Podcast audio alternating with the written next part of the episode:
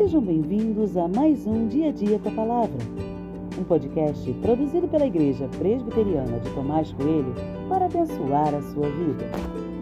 O título de hoje é Pedir e Oferecer o Perdão, e tem por base o texto de 2 Samuel 19, 18b e 19, que diz: Então Simei, filho de Gera, prostrou-se diante do rei quando este ia passar o Jordão e lhe disse: Que o meu senhor, o rei, não me tenha por culpado, nem se lembre do mal que este seu servo cometeu no dia em que o rei, meu senhor, saiu de Jerusalém.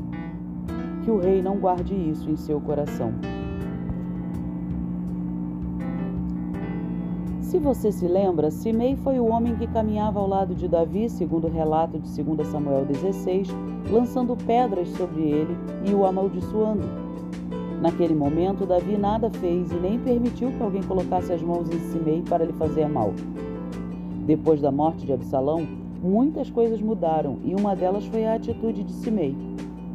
Davi ainda não tinha voltado para Jerusalém e Simei foi o primeiro a ir na direção dele para lhe pedir perdão e reconhecer que o que ele fez foi algo errado.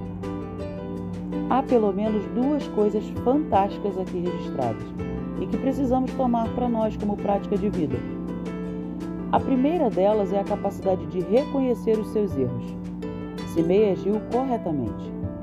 Num primeiro momento, talvez influenciado pelas pessoas ou entendendo mal o que estava acontecendo, Simei fala o que não deve mas ele não perde a oportunidade de pedir perdão. Pedir perdão é algo que todos precisamos fazer. É impossível caminhar como cristão e ser alguém incapaz de pedir perdão. A outra questão é o oferecimento do perdão. Davi prontamente recebe Simei e o perdoa. Nesse mesmo momento, as pessoas que estavam ao lado de Davi também querem fazer mal a Simei, mas Davi não permite. Davi está pronto a perdoar quem lhe ofendeu.